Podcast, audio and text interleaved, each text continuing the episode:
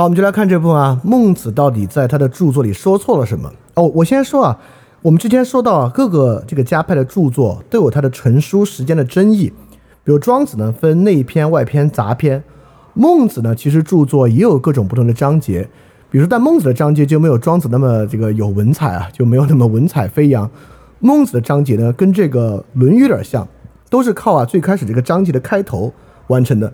比如孟子章节呢，有这个梁惠王上下、公孙丑上下、滕文公离楼、万章、告子静心篇等等等等啊，这些呢，现在考据基本都能确认，很像《论语》，是孟子和孟子的学生整理出来的。比如说万章在里面就是孟子的学生，基本上呢都是他们在当时整理出来的。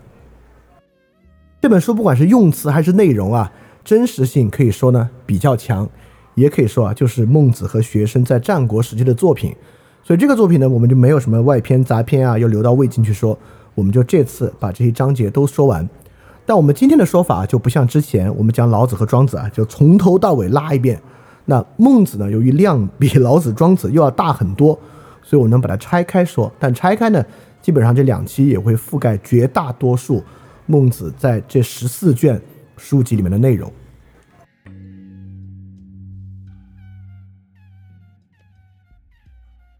首先，第一个最大的错误啊，就是关于谁能统一天下，最终的终局完全不像孟子所说。孟子见梁襄王啊，就是梁襄王是梁惠的儿子，最开始就说这个人不行，然后他就反反正先批驳了他一下，就说他突然问我说啊，天下怎么样才可以安定呢？我就回答他说，天下统一就能安定。梁襄王就问，那谁能统一天下呢？孟子说。不杀人的君王就能统一天下。首先啊，这个是错的。最后谁统一天下呢？最爱杀人的那个统一了天下。所以孟子这个王道政治的设想啊，在最后的战国终局，当然虽然他自己没有看到，其实是失败了。当然，梁襄王也问他，为什么是不爱杀人的那个能够得天下呢？这原因很简单啊，就是因为天下的人都厌倦了战争。如果谁真的不想杀人啊，天下的百姓啊就伸长脖子等待，愿意去归服他，就像水往低处流一样。这么盛大的水势，谁能挡得住呢？哎，当然啊，我们发现后来还真就挡得住，因为我们其实之前我在另一个节目里讲过啊，这个战争的结束从来都是一门艺术。战争何时开始，擦枪走火就可以打仗，但战争怎么完结？是一个巨大的艺术。很显然啊，我们在战国时代，我们还没有 get 到战争该如何完结。到二十一世纪，人类也很不熟悉战争该如何完结。比如说俄罗斯侵略乌克兰的战争，在现在如何完结就成为一个非常难的事情。所以孟子认为，反战厌战的民心可以带来对于王道政治的期盼，这点也许是真的，但在实际生活中真要实现起来，却非常困难。好，第二个孟子啊，跟这个战争相关预言失败的东西，就是啊，孟子跟另外一个王讨论啊，孟子就问他。这个周国、楚国交战，谁会胜呢？王说：“当然是楚国胜了，大会胜小，对吧？”孟子这是跟齐王啊，齐王很好打仗。孟子就说啊：“对，小的呢敌不过大的，人少的呢敌不过人多的，弱的敌不过强的，确实如此。但是啊，他怎么劝齐王不打仗？他说啊：你看海内疆土啊九块，齐国呢其实只是里面的一块，以这一块与八块为敌。”你不就变成邹国了吗？因为你要去打邹国，看着你挺强，但你现在想吞并天下，你以一敌八，你就变成邹国了。所以说，为什么你不从王道政治从根本之处施行仁政做起呢？我们也发现啊，没有孟子说这么简单，对吧？一个国家要与其他七八个国家开战，不是以一敌八，你可以行合纵连横之术取之啊。秦国最后不就是这个连横啊？连横术用得好，能够最后分而治之，逐个瓦解，最后一统天下嘛。所以说啊，孟子关于天下如何统一，天下是不是不好杀人的人统一，和天下能不能由由由一个国家以一敌八，打败战国七雄，孟子都说错了。呃，这个呢？我们也可以说啊，孟子呢太理想主义了。孟子这个想法呢不合现实。但我们反过来想，孟子的想法其实也没有完全说错，因为统一天下的秦国啊二世而亡，从此之后也再没有一个永续帝国出现。当然，全世界没有啊，殷帝国也崩溃了。到现在啊，各个帝国也在崩溃瓦解之中。所以说啊，孟子确实没有完全说错。这个定于一，你说秦让天下定于一了吗？其实也没有。很快啊，项羽攻破秦国，重建分封秩序，直到刘邦打下他。刘邦打下他，也要在这个内部外部大干一番，干尽各种恶事，才能让天下再定于一。那很快就在瓦解了。就其实武帝之后很快就瓦解了。所以可见啊，连横之术，好战之人，其实不能让天下。真正的定于一，当然我们可以说这个呢，也不能说明孟子对，我们只能说明啊，天下其实没有完美的东西的。当然，最近大家应该都学会这个词了，就这个 what about this 嘛，就是这个天下乌鸦一般黑，所以就无所谓好坏之分。我们现在都知道这是不合理的，但我们现在起码可以通过这个例子来知道：第一，孟子的想法确实理想主义，而且这个想法呢不合战国史实；第二，我们也要说。孟子其实没有全错，因为秦二世而亡，真的这个好战连横的大国，并没有让天下真正的定于一。可见他们那个法家体制其实难以长久。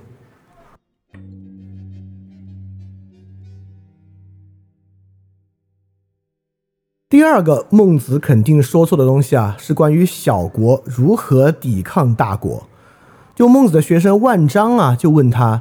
说宋这个小国，很小的国家，今天啊，他想行王政，但齐跟楚啊都要打他，他该怎么办？对吧？那孟子呢，就是重古嘛，举了这个商汤的例子。商汤呢，如何以一个小国行王政，归服天下的？当然原因也一样啊。商汤是个小国，但行了王政，人民的民心向背，最终呢，归服天下。所以孟子的意思是说啊，小国靠行仁政，甚至可以抵抗齐楚这样的大国，而使天下归服。但实际史实呢，就是公元前二百八十六年，宋啊为齐所灭。所以说，哎，又说错了。就小国面对大国啊，行仁政可能也不是什么好的办法。但有里面，呃，在孟子的章章句里面啊，有很多讲这个小国打大国、对抗大国的。其实有另外一个很有意思，就孟子跟滕文公的对话之中，滕文公啊，滕国是个超级小国，就说啊，齐国要在薛地加固城墙，我们该怎么办啊？啊，孟子就给这个滕文公出主意啊，就说啊，之前太王住在一个地方，周围的戎狄侵略他呢，他就离开迁都到岐山下去住，这是不得已，但就因为他实行仁政啊。他的后代子孙，你看也成为天下之王，而且最开始的人民呢，都愿意跟着他搬到岐山去，这是他的厉害。所以说，成功与否啊，这要看看天命。你对齐人又能做什么事？其他事情呢？就说你还是只能行仁政而已。好，这里面说了另外一个很有意思的东西啊，你看，小国面对大国，我们说啊，孟子你说错了。小国行仁政，行王道，也不能抵抗抵抗大国。好，那现在请问，在我们可见的情况之下，小国该怎么抵抗大国？也就是说，小国行法家政治可以抵抗大国吗？你不管是面积还是人口都比大国少，你又能怎么样呢？小国行黄老政治就可以以柔克刚吗？真的吗？对吧？所以。即使我们从政治现实主义、政治功利主义上来讲，小国到底该如何对抗大国呢？这本身也是一个非常重要的问题。当然，最近我们就有个就有个例子啊，这个乌克兰是怎么对抗俄罗斯的呢？孟子啊，在章句中讲过很多次，小国对抗大国两个方法：要么人心归附，大家随你搬迁，土地让给大国，你们去其他地方从头再来；要么能够啊实行仁政。让人民和你一起誓死抵抗，也就是说，孟子认为，即使是现实主义情况之下，你小国能做的只有两件事儿：第一，人心归附，搬迁，大家随你走，你还能保住你的人口；第二，你实行仁政，大家和你一起誓死抵抗，这也是个办法。小国的现实主义政治，不管靠法家、黄老都没有用。说到最后，这就像我们最今天的标题，今天标题为什么叫做“好是唯一选择”？也就是说，我们一看秦国啊，我们觉得秦国选择可多了，秦国可进可攻，退可守。但面对强敌环伺的小国，孟子在这里似乎构造出了一个现实情境：小国的现实主义仅有仁政而已。小国既无霸道可行，也黄老爷更不解决办法。所以说，在这个情况之下，你听上去仁政王道非常的理想主义，但反过来呢？有点不得已而为之，实际上你在这里唯一的选择就是仁政王道这样一个方法。好，前两个啊，我第一我举出秦二世而亡，第二我举今天的这个俄罗斯入侵乌克兰，似乎啊都在帮孟子洗白。所以你看，孟子听上去他的判断失败，但想一想还有道理啊。那我给给给给说两个孟子不洗白的，就或者洗不太白的孟子两个听上去没什么道理的话。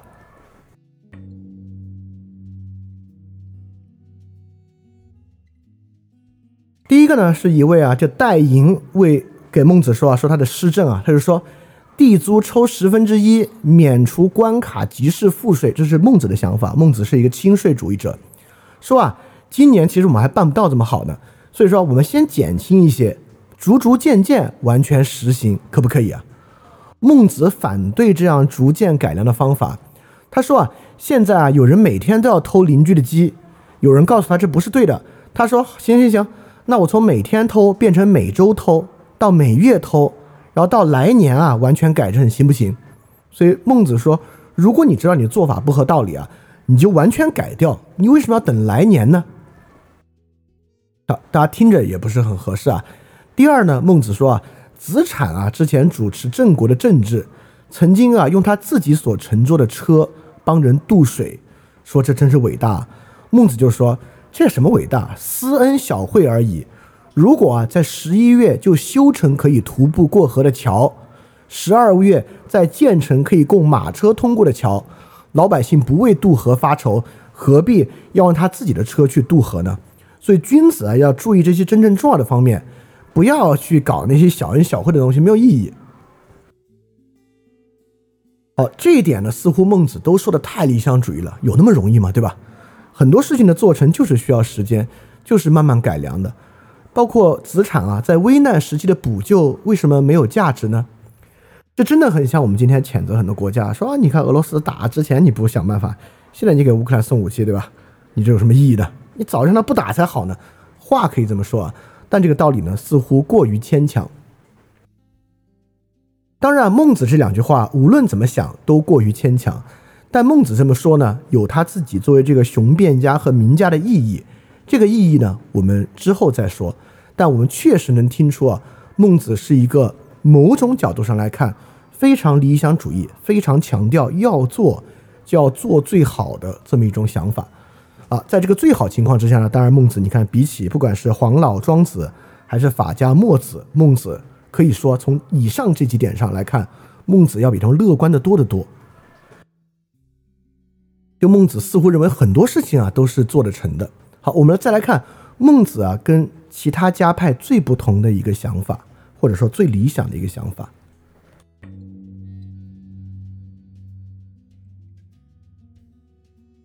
就是呢，关于圣人与人的区别的，就是在孔子那里啊，君子与人其实还是有很大的区别。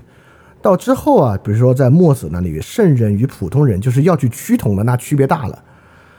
孟子有一个很激进的，甚至用我们之前的话说啊，很平民主义的想法。这有一句话就说啊，这个楚子给孟子说：“王派人来窥探你啊，想知道你有什么跟其他人不一样的地方吗？”孟子说：“我哪跟别人有啥不一样呢？尧舜跟所有人也都是一样的。”这个曹交啊也问孟子说：“人有个说法说人都可以成为尧舜，这说法靠谱吗？”孟子说：“靠谱啊。”所以这就是那句名言啊：“人皆可以为尧舜。”也就是说，人人都可以成为圣人啊！这当然还不是佛教那个人人都可以成佛的想法啊。那么，为什么人人都可以成为圣人呢？直到今天啊，我们一提互联网啊，我们就说什么百分之九十四啊、百分之六啊，感觉只要他不上本科啊，他肯定就完蛋啊，想法都非常多。今天啊，我们都不敢说人人都可以成为尧舜。孟子为什么要提“人皆可以为尧舜”这一个在《论语》里面都显得过于激进的看法？当然啊，这句话我觉得联系性善论来看也很有意思。也就是说，这可能是性善论里面非常重要的一个主张：人有成为尧舜的可能。好，以上这几点啊，不管是人皆可以成为尧舜。还是补救没有没有用，要做就做到最好。还是小国可以靠仁政战胜大国，最后天下统一啊，不好杀人呢，能够成为统一。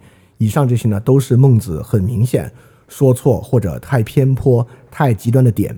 那么从这些太偏颇、太极端的点啊，我们现在拿住了孟子的一个特点，就孟子看上去是一个很理想主义的人。你要搜孟子空格理想主义，能搜到非常多，在很多的视野里面。孟子是很理想主义的。好，现在我们要来看另外一个角度了，就孟子很现实的那一面是什么样的？最后，我们要我们要慢慢擦掉这个理想和现实中间这个隔阂，来看孟子是怎么解决一个很根本的问题的。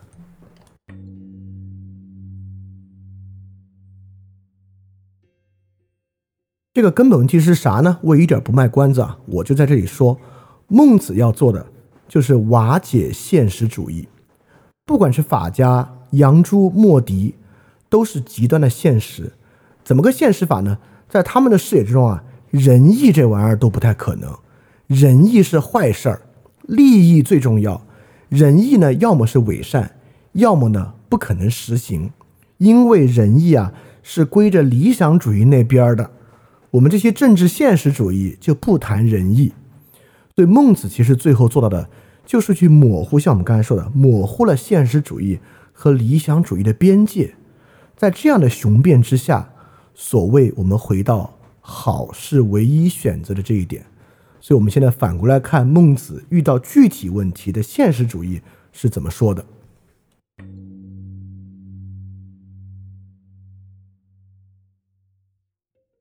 好，我们来看孟子是怎么面对一个现实主义的问题的。你看啊，我们的问题是什么呢？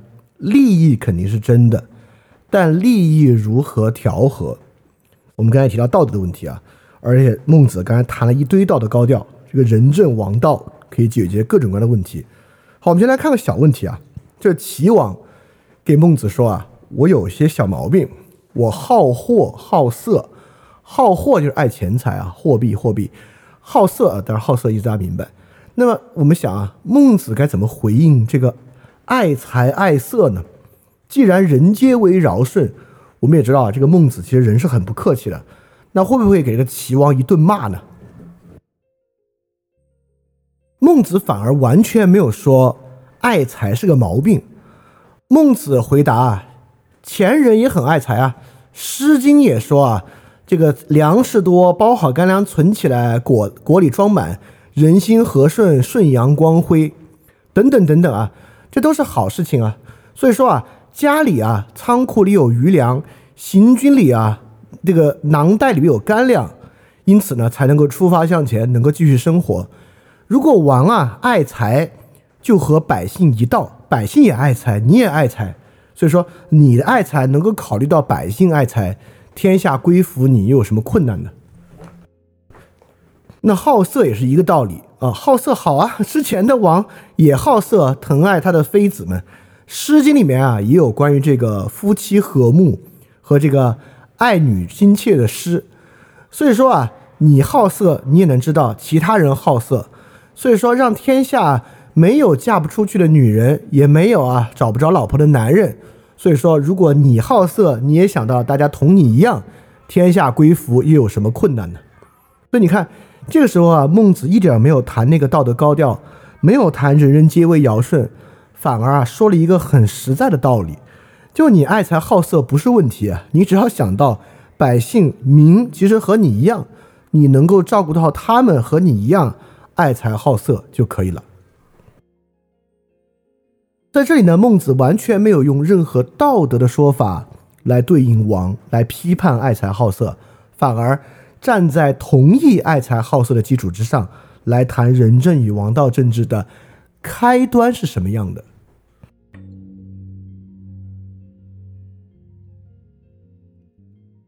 第二呢，虽然说人皆可以为尧舜。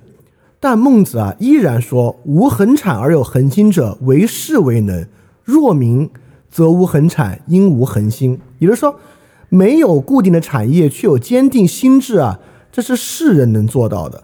老百姓如果没有固定的产业呢，就不会有坚定的心智。如果没有坚定的心智呢，他们可能就会为非作歹。等他们犯罪再处罚他们啊，你这就是提前害他们。所以说啊，有仁德的人，施行仁政的人，怎么会去害百姓呢？所以说，施行仁政王道的人啊，就会划定给老百姓的产业，让他们上足以侍奉父母，下足以供养妻儿，他们能够成天吃饱，好年能吃饱，坏年饿不着，才能够引导他们向善，老百姓呢才能够乐于跟从。包括啊，齐王问孟子说：“哎，我们打燕国打赢了，我们该不该占领它？”孟子说到最后也说了一个道理啊。就说，如果啊老百姓活得很糟糕，要交沉重的赋税，活得不好的话，实际上谁来统治他，他根本无所谓。老百姓活在水火之中，换一个人来，不过是换一个水火而已啊，这个根本就没有，不是他们考虑的问题。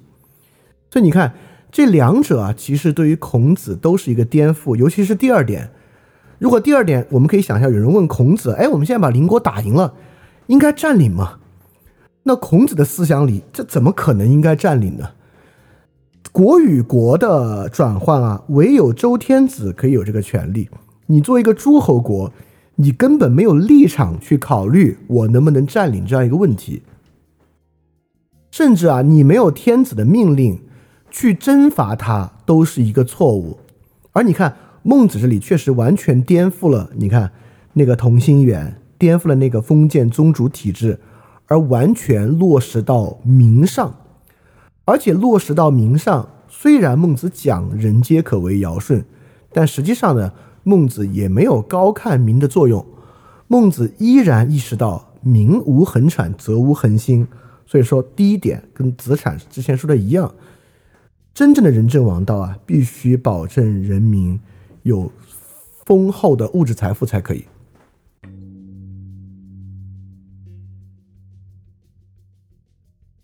好，我们再来看孟子怎么来说如何任用贤臣这回事儿呢？我们可以回忆一下墨子怎么说这个贤臣上贤这回事儿的。墨子在上贤篇主要讲两点社会间的上贤：第一，赏罚分明，你喜欢什么你就去奖励他。比如说啊，你要觉得这个国家里面需要这个善射之人，就是这个射箭之术，那你就办比赛，谁要射箭射得厉害，你就重重赏他。这些贤人呢就能够出现。第二呢。就靠这个君王上贤，只要君王啊，这个社会一定会跟从他的这个爱好。只要君王爱贤臣、爱贤能，社会呢也能爱贤能。所以看墨子啊，有两个非常重要的色彩。第一个呢，墨子当然是功利主义；第二呢，墨子确实强调权威的统一作用。所以墨子说上贤呢是这两点啊，这两点呢，很多人可能听起来会觉得很现实。那我们听听孟子怎么说的啊？就王对孟子说啊，我怎么才能知道一个人有没有才呢？孟子说啊，国君想招贤能，在不得已情况之下，会产生这么一个结果，会使卑贱者位居尊贵者之上，疏远的人啊位居亲近的人之上。所以说要非常的谨慎。这什么意思啊？比如说，你看国君使用贤能，什么叫使用贤能？就是唯才是举。唯才是举会造成两个结果：第一，很可能他是一个庶民，最后啊，却会变得比原来的贵族更加尊贵，很有可能，对吧？比如之前曹刿就是这样的嘛。第二，很可能啊，他原来跟大家的关系都很远，但因为是贤能，会比那些过去跟你关系很近的人比你还要亲。也就是说，任用贤能会打破。原来的王周围的人际关系，因此这个事情非常的谨慎。谨慎啥呢？你必须谨慎你周围的人对于任用贤能这个事的看法，对于那个人能用不能用，对于周围人的意见要非常的谨慎。孟子这个说的好不好啊？孟子这个说的非常好，可以说中国两千年封建史就是在印证孟子这句话。谨慎不谨慎，会不会外戚专权、宦官专权、权臣专权，以至于党争等等等等等等，就在看孟子这句话能不能得到很好的实践，到底够不够谨慎。所以说，从孟子这点上来说啊，可以说墨子那个想法想的太简单了，孟子这个想法是真正现实的想法，孟子这个才真正充分考虑了任用贤能对于真正利益产生的影响和差异。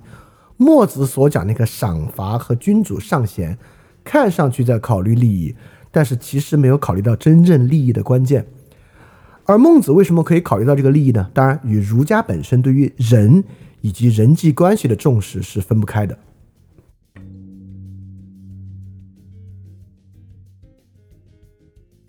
好，我们可以反过来开始想了呀。你看，孟子确实呢，接触实际事物非常的现实。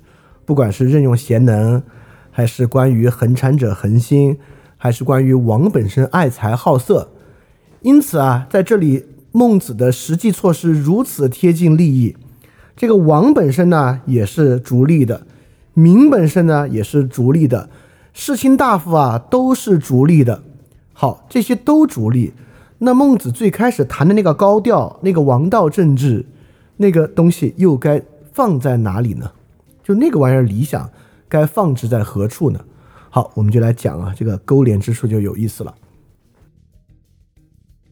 我们还是从啊孟子对孔子秩序的改变开始啊。孔子呢，当然孔子也认为民很重要，但更重要的呢还是亲族关系啊，君臣父子之间的关系。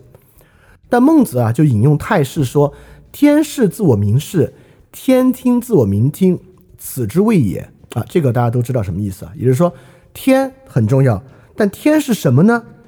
天的观点、视野和看法，就是民的视野和看法。天本身，天道，它的听觉就跟人民的听觉是一样的，这就是天。所以我们发现，孔子依赖各个地区自治的亲族关系，孟子突破到哪里呢？孟子突破到一个很战国的情况，就是王与民的直接关系。我们当时说到啊，在战国时间，王与民确实是直接沟通和接触的，不光是变法。我们当时就举例长平之战，秦魏大战，当时啊战到双方几乎弹尽粮绝，秦王是亲自到陇西之地，发动当时的人，所有人运粮到前线，加官一爵啊，就等这个在那个呃等爵制之中加爵加官进爵，所以王与民当时确实是直接沟通的。而孟子所依傍的已经不是孔子所讲的宗族秩序，而就是王与民的关系，所以孟子才说“民为贵，社稷次之，君为轻”。所以他们俩的区别是什么？你看啊，在孔子的世界之中呢，哦，礼崩乐坏，天下最后怎么恢复秩序的呢？天下因为良好的人际秩序，因为守礼恢复了秩序。所以孔子一边写《春秋》。一边编定周礼诗，这些东西通过教化呢，让人们回到了那样一个守礼的秩序之中去。正是因为这样秩序和规范的作用，天下重新变得有秩序起来。孔子在里面角色是啥？孔子的角色是编辑这些东西，编辑和整理这些规范。也就是说，孔子最原始儒家的作用还是有点像周公旦。周公旦住了，但传说中啊。周公旦著了《周礼》，所以天下有了秩序。孔子呢，重新修订新的一些文本，修订完之后呢，释放这些文本，让天下拥有秩序。但是呢，在这里不是了，在这里是王与民之间的一个关系，而王与民的关系啊，在孟子的王道政治之中，不是以某种规范形成的，而是以王如何能够以民为本，就是民本主义。首先注意啊，这个民本主义，呃，很多人一听到孟子就说是跟今天的民主有关，一点关系都没有。就民本主义，完全民是也可以是一个非常被动的角色啊。就民本主义，民不一定要政治权利啊，这是完全不同的啊。但这这也是个进步了，比起这个法家肯定是进步了。那么我们很重要是讲，在孟子的体系之中，这个民本主义如何能形成呢？它形成不是完全依靠礼的规范。那是依靠啥呢？实际上，在这个情况之下，是依靠孔子，或者说依靠孔子这样的人。在孟子的想法之中，这个经书没有那么重要，有一群人特重要，就士人阶级，是沟通孟子这个极其现实的利益世界和王道政治世界的中间桥梁。啊，这个地方就很关键了。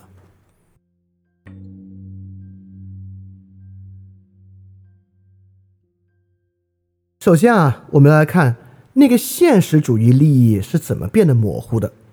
比如说，孟子首先构造了很多极其现实的情境，在这些情境之下，你没的利益可考虑。就比如孟子这句话很有意思啊，说孟子说。人之所以拥有德行、智能、技艺、知识，常常是因为灾患的缘故。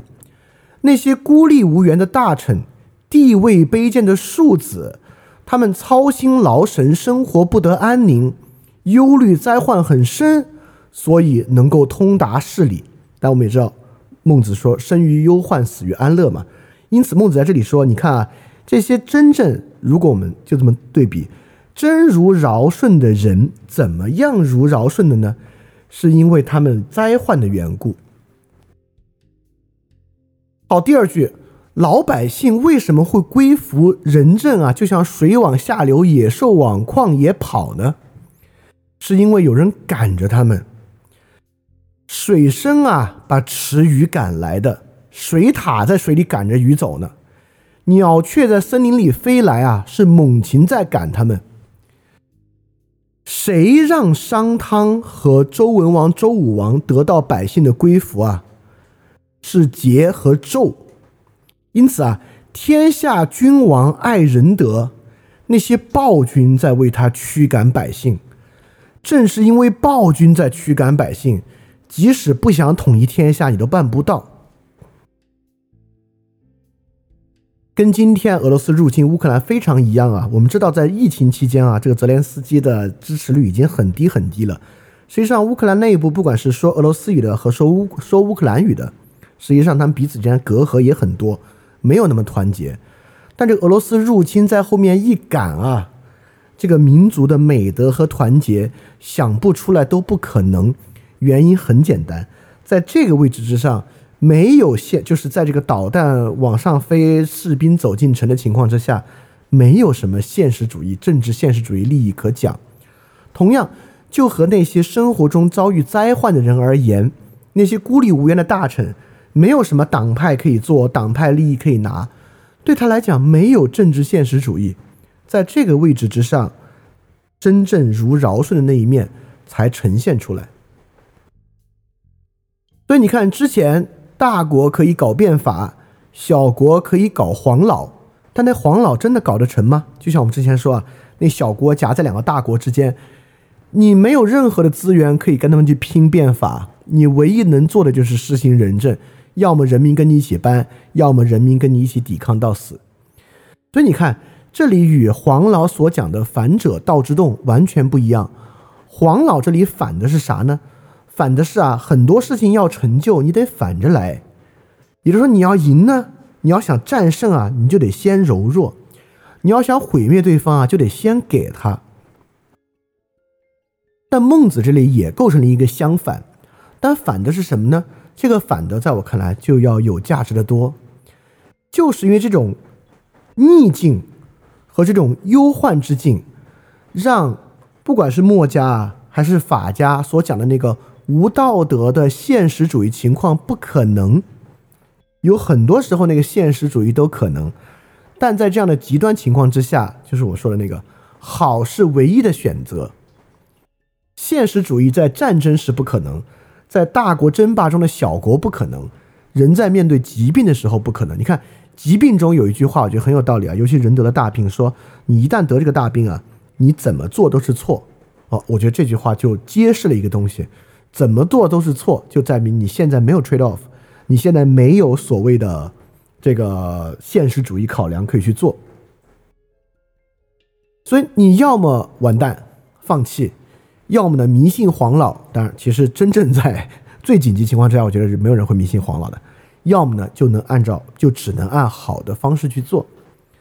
所以说，在很多情况之下，那个政治现实主义是没有的。我觉得这一点很重要啊！你看，我们都说啊，这个历史啊是胜利者撰写的历史，确实，你可以想象啊，什么马基雅维利主义，马基雅维利主义当然挺有道理啊。我们从古罗马的历史之中来看马加维利主义是什么，但我们要先想，那个能够实行马加维主义，因为它是罗马呀。就像我们这边，哎，变法真好，那为什么能变法？那它是秦国呀，它是宋国，它变什么法？对吧？你是古罗马周边的一些蛮邦，你搞什么马加维主义？因此啊，当世界历史是强权撰写而成的，假设真的有这么一种倾向，那这里面的很多政治学思路，尤其政治学思路里面的所谓的政治现实主义，或者我们今天所说的这个社会达尔文主义，这是强者的主义，而而这个强者未必道德，当然也未必不道德。不管怎么说。它是少数强者的主义，对于大多数人，你跟那个主义没关系。就是说，你想搞那个现实主义，你搞不了。因此，在你的位置上，你只能做好的事情，要不你就让自己完蛋，对吧？所以，孟子揭示出了非常重要的一点，就是其他家派特别好谈的那个不需要道德形成秩序的现实主义状态，实际上并不是一个。很寻常的状态，对于更寻常的大多数人来讲啊，王道仁政是他唯一可以选的东西。当然啊，也不是所有情况都那么极端。尤其啊，对于这个现代社会而言，呃，我们大家今天听这个讲座的绝大多数人啊，都不面对这种极端极端的忧患。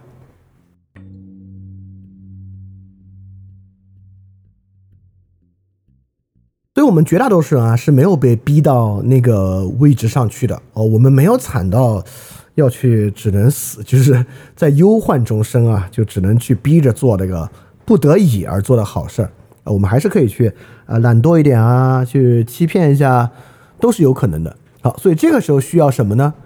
就说需要孔子，就是孔子这种角色，在孟子的视域中变得重要，或者说什么呢？